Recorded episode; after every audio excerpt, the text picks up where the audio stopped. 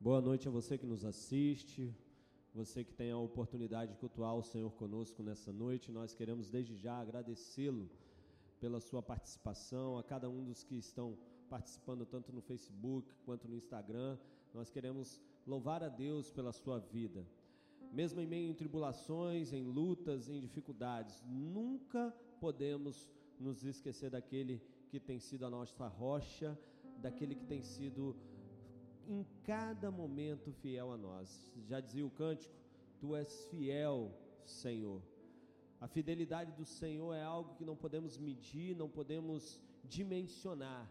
A fidelidade do Senhor se estende não apenas de maneira a alcançar as nossas vidas, mas de alcançar todos os nossos ao nosso redor, todos ao nosso lado. A fidelidade do Senhor é de geração em geração já dizia o salmista. E por isso nós queremos agradecer, louvar a Deus pela fidelidade, embora em lutas, nós podemos agradecer pela fidelidade dele. A palavra nos orienta a em tudo darmos graças, pois essa é a vontade de Deus.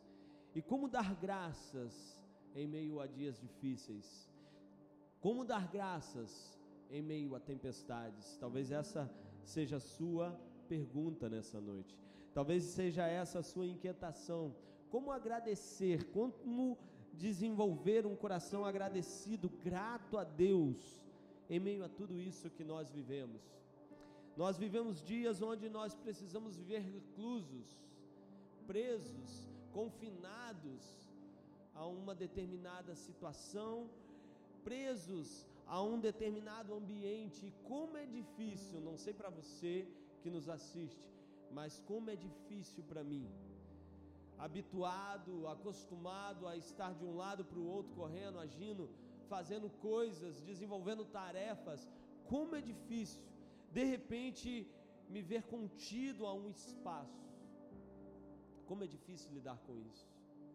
Como é difícil entender que a nossa liberdade de repente é privada mas eu quero trazer um texto a você que nos assiste nessa noite, trazer um texto ao seu coração, com o qual o Senhor tem ministrado ao meu, e eu creio que Ele também ministrará ao seu coração nessa noite.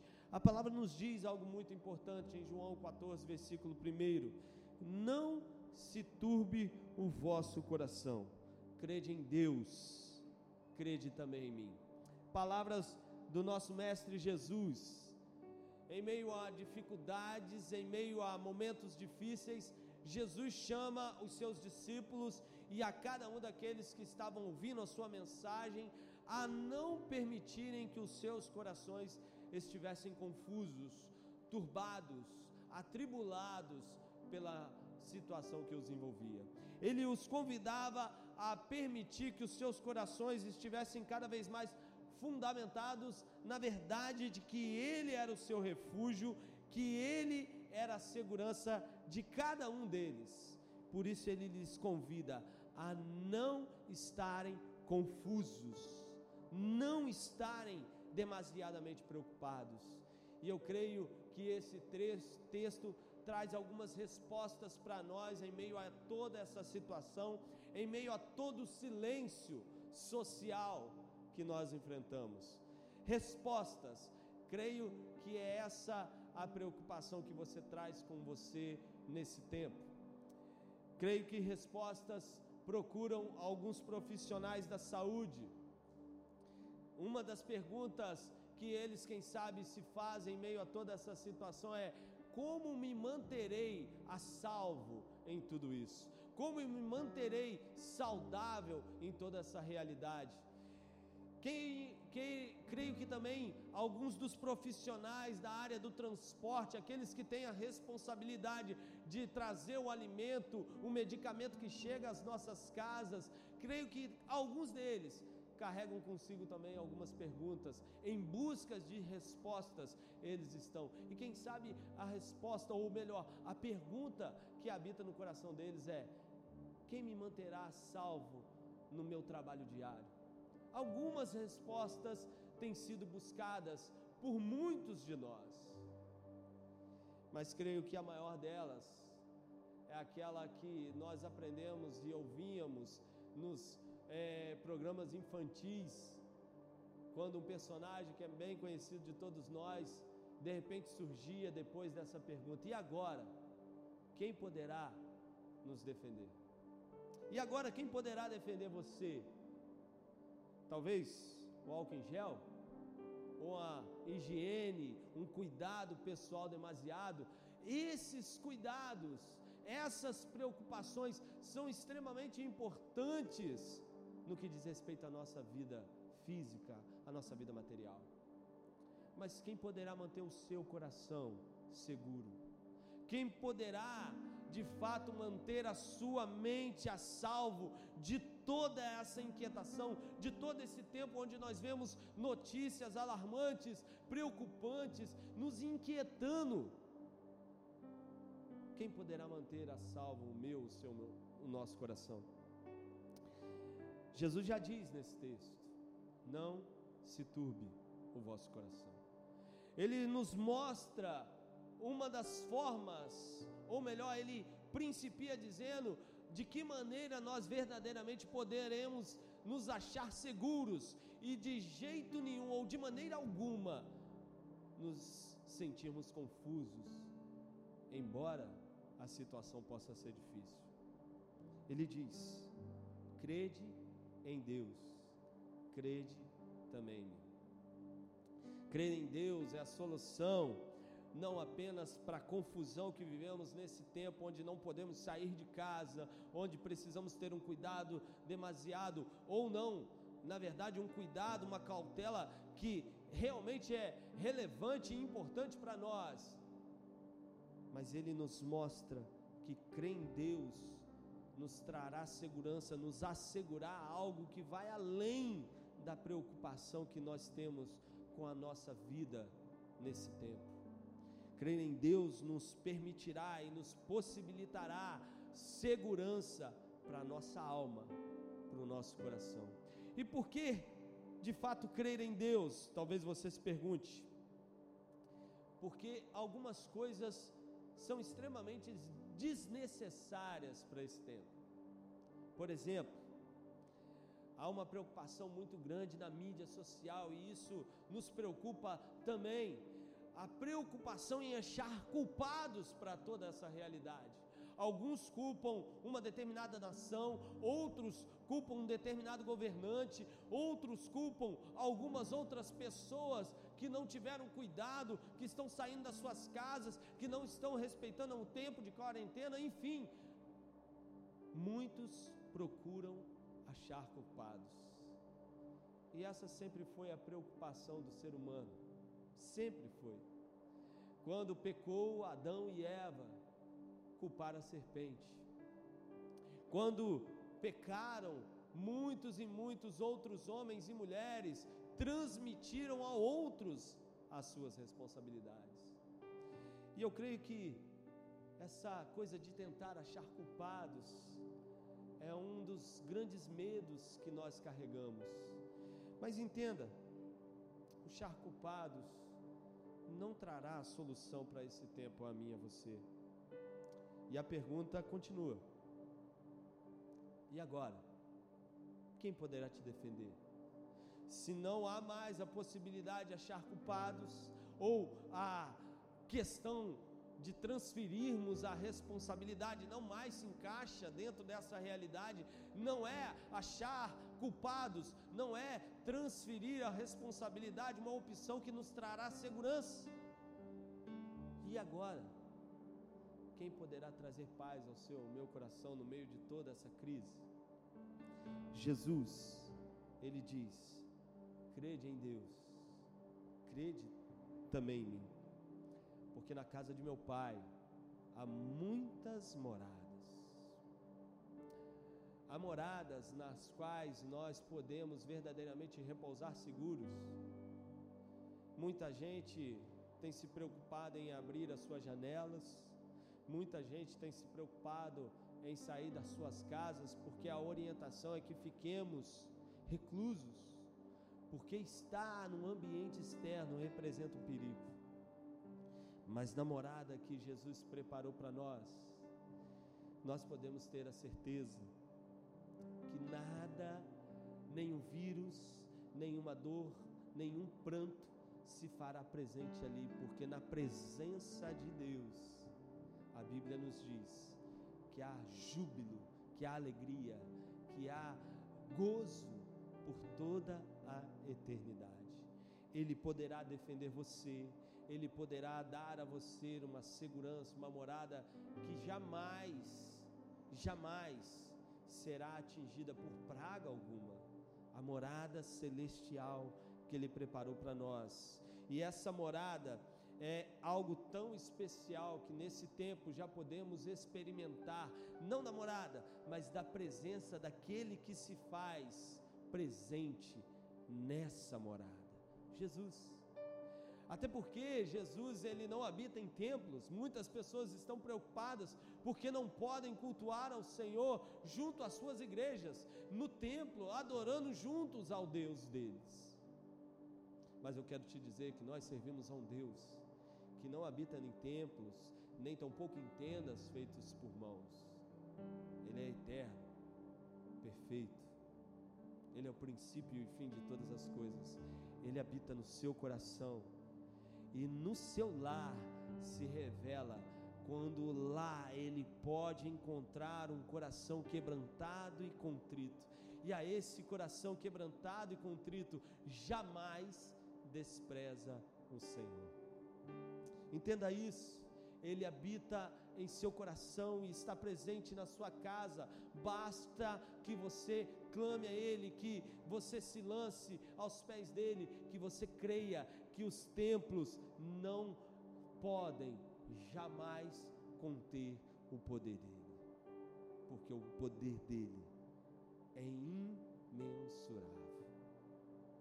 Entenda, que esse poder é algo tão grandioso que a Bíblia diz lá em Atos capítulo 16, conta a história a partir do versículo 25 de dois homens que estavam presos e mal algum haviam feito. Estavam presos porque pregavam a paz, porque anunciavam que Jesus era aquele que permitiria que seus corações jamais fossem abalados. Esses homens estavam presos porque pregavam libertação em Jesus Cristo. Mas mesmo assim, em meio a todo aquele cativeiro, a toda aquela limitação, a toda aquela privação, aqueles homens louvavam a Deus, oravam ao Senhor. Sabe uma das coisas especiais que eu acho belíssimas desse texto, dessa história? é que enquanto aqueles homens louvavam, adoravam a Deus, em meio àquele cativeiro, em meio àquela prisão, em meio àquela limitação, Deus manifestou-se.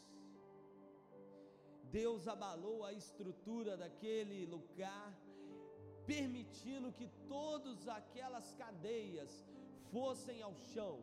Condição essa que dava aqueles homens, não apenas Paulo e Silas, os quais nós vemos mencionar no texto, mas dava a todos aqueles que estavam presos, contidos naquele ambiente, dava a todos esses homens a possibilidade de experimentarem novamente liberdade.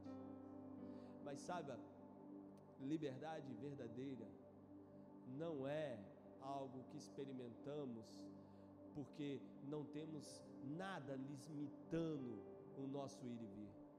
Liberdade verdadeira é aquele que experimenta ou tem o seu coração a presença de Cristo Jesus. As cadeias foram ao chão, aqueles homens, então, ah, na presença do carcereiro, vendo toda aquela situação, desesperado, puderam falar: não faça nenhum mal a si mesmo, porque nós estamos aqui Sabe, uma das coisas que eu gosto de pensar nesse texto é que o coração daqueles homens, apesar da situação, não foi de maneira nenhuma abalado, não foi de maneira nenhuma turbado, não foi de maneira nenhuma confundido, mas o coração daqueles homens se manteve no propósito de adorar ao Senhor, de fazer dele a sua rocha, dele o seu alicerce, dele a sua única saída. E porque aqueles homens adoravam a Deus, bendiziam ao Senhor, a adoração daqueles homens chegou até Deus. E porque a adoração daqueles homens chegou até Deus, Deus os abençoou, os tocou e não apenas transformou o quadro daqueles homens, mas transformou a vida de um carcereiro, que a Bíblia nem menciona o nome, mas que diz que a sua história foi mudada, porque Paulo e Silas louvavam ao Senhor. Sabe, é interessante ver que aqueles homens não foram limitados pelo estado no qual se encontravam. O estado era de cativos, era de presos, mas eles não foram limitados por aquele estado, porque a condição daqueles homens era de adoradores, de homens que foram transformados por Jesus, de homens que tiveram a sua confusão, de homens que tiveram a sua turba pessoal findada, porque a presença de Jesus estava presente, atuando, transformando os seus corações. A minha pergunta a você é se você entendeu que nessa noite Jesus é aquele que pode te defender. Não mais personagens, figuras que, quem sabe, fizeram parte da nossa infância. Não mais políticos, não mais representações de ídolos ou de pessoas que para nós representam algo especial, mas Jesus, aquele que deu fim à confusão de Paulo e Silas, aquele que deu fim à confusão de tantos outros, inclusive eu, aquele que pode dar fim à sua confusão. Jesus te torna alguém que sai do estado de cativo para a condição de filho de Deus. Entenda isso. Ser filho te possibilita acesso em qualquer situação. Ser filho te traz paz. Ser filho muda a história. Eu quero orar com você. E se possível, eu vou pedir a você que feche os seus olhos onde você está. Onde você está, volte o seu pensamento para o Senhor, seja na sua casa, seja, quem sabe, no seu carro, no seu automóvel, onde você está, feche os seus olhos, ou quem sabe, volte o seu pensamento para o Senhor. Jesus pode dar fim à confusão na qual se encontra o seu coração, quem sabe, nessa noite. Deus, nós te louvamos, porque, ó Pai, ainda que a figueira não floresça e que não haja fruto na vide, o Senhor é a nossa rocha firme. O Senhor é aquele no qual nós verdadeiramente podemos confiar. Vem do Senhor a nossa segurança. Está no Senhor, ó Deus, a nossa saída, a nossa solução, ó Pai. Uns confiam em carros, outros em cavalos, mas nós faremos menção do nome do Senhor, o nosso Deus, aquele que põe fim às nossas guerras, aquele que dissipa toda dor, aquele que põe em rocha firme o nosso, ser, o nosso coração e a nossa mente jamais será atribulada, porque é o Senhor aquele que impõe fim ao nosso caos. Ó Deus, visite a cada um que conosco cultua a Ti nesse tempo a cada um que escuta, ó Pai, essa palavra e que, quem sabe, ó Deus, está sendo atribulado, cativo, ó Pai, e muitas vezes se sente meio confuso por tudo isso que tem vivido. Ó Deus, que o Teu Espírito toque de forma tão, ó Pai, profunda e pessoal, de maneira que, ó Deus, não sejamos mais os mesmos, mas de maneira que sejamos transformados pela glória do Senhor. A nossa morada, Deus, está em Ti. A nossa segurança vem do Senhor. Não andaremos, ó Deus, de maneira nenhuma sendo levados pelos diagnósticos do mundo. Não andaremos, ó Pai, de maneira nenhuma confusos com tanta informação que recebemos mas elevaremos os nossos olhos, pois do monte vem o nosso socorro. O Senhor dos exércitos é o nosso socorro. louvamos a Ti. Em nome de Jesus, dedicamos ao Senhor a nossa oração. E em nome dele clamamos. Amém. Que Deus o abençoe. Que Deus ricamente transforme a sua realidade nesse tempo e te dê a paz que Jesus Cristo pode trazer a